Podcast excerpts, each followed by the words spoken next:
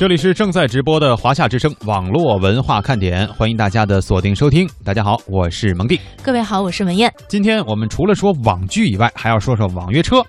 前两天呢，这个网约车的新政啊，就是算是正式出台了，但是还没有开始正式实施。呃，真是几家欢喜几家忧啊！因为我们也考虑到了一个问题，就是平常打车吧，这师傅呢有时候就会打出租车哈，师傅呢就会有一些牢骚，对吧？就觉得，哎，你说呢？就他们这种啊，就属于黑车啊，这他们还要抢我们的饭碗啊！这个你说国家应该管。现在国家是管了，但是出了这一个新政以后，可能这个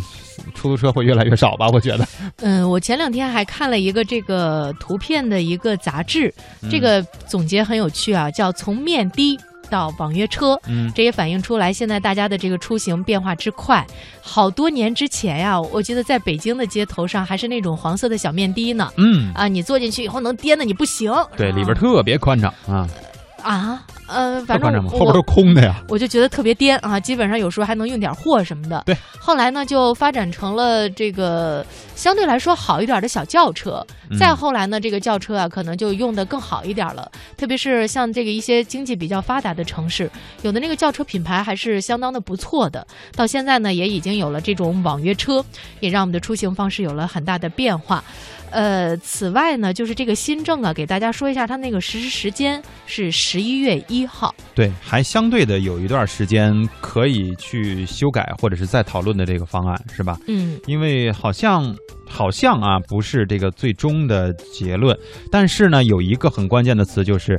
呃，网约车的合法地位这次获得了明确，也就是说，我们国家承认这个私家车。是可以，只要符合条件啊，按照一定的程序可以转为新生的这种网约车身份。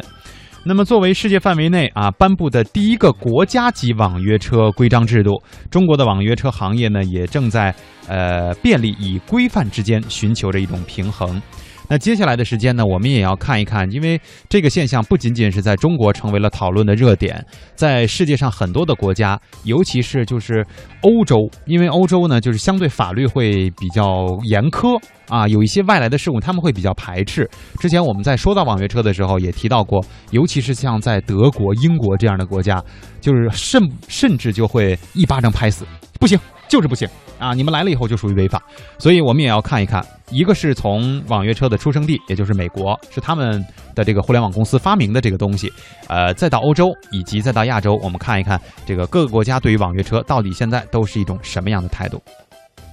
美国有十几家网约车公司，其中最大的两家是 Uber、优步和 Lyft。据独立民调机构皮尤研究中心统计，绝大多数网约车公司活跃在大城市及周边，以青年人和较为富裕的中产阶层使用率最高，而司机也大多以兼职为主。但在美国引发争议的主要有两点。首先，网约车到底算是科技软件类公司，只提供可以租车的平台，还是应该算作出租车公司呢？如果因雇佣司机而被算作出租车公司，是否也应遵守当地的出租车行业监管，缴纳牌照费和相应的保险费呢？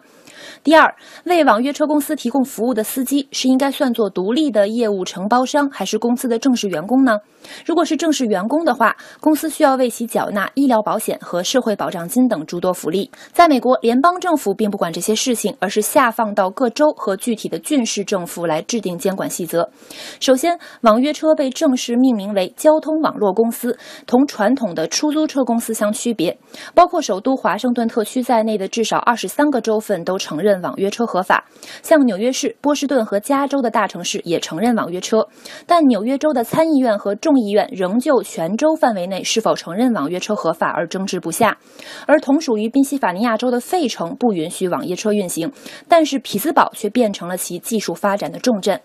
除了为每辆车缴纳多少交通保险的争议之外，是否对每个司机都进行指纹登记的安检盘查也是热点议题，因为这会大幅增加网约车公司的运营成本。像德州首府奥斯汀市今年五月要求网约车必须让司机指纹登记，导致 Uber 和 Lyft 都停止在该市运营。伦敦交通局并不禁止私家车从事网络约车运营，只要符合相关的规定，私家车一样可以顺利的申请到网络约车驾驶执照。当然呢，条件就包括必须服务于私人出租车行，以盈利为目的，并且呢区别于公共服务车辆以及单一用途的礼宾车。车辆座位呢要少于九座，必须按照道路交通法案的要求购买保险。车辆的大小、类型和设计呢要符合法律规定，并且呢不得使用有可能会误认为是出租车的设计和外观，并且呢需要安装专门的牌照以作识别。而对于网络约车的司机呢，首先要获得伦敦交通局颁发的网约车司机执照，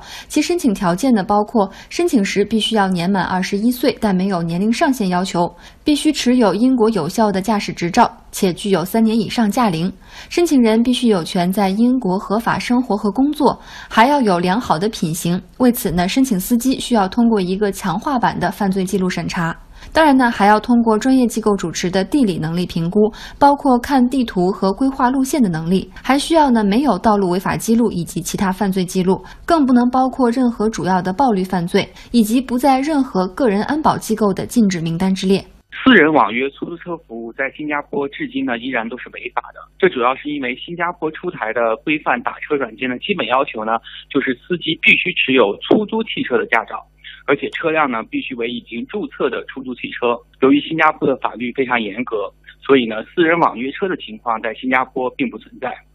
不过这个呢并不影响新加坡人使用手机软件等方式来叫车，这是因为新加坡主要的出租汽车公司呢都已经开发了自己的打车软件，而新加坡的陆路交通管理局呢也推出了相关的服务。此外呢一些国际手机的叫车软件在新加坡也有进驻。不过呢，在新加坡，出租车公司自己的软件和任何第三方叫车服务软件所能联络到的司机和车辆呢，都必须向相关的新加坡陆路交通管理局申请注册相关的服务。一旦成功呢，将会取得有效期为三年的资质。新加坡政府呢，对于出租汽车服务的严格管理制度，说到底呢，也是为了保障出租汽车的服务质量，减少拒载的情况，并尽可能的来保障乘客的安全。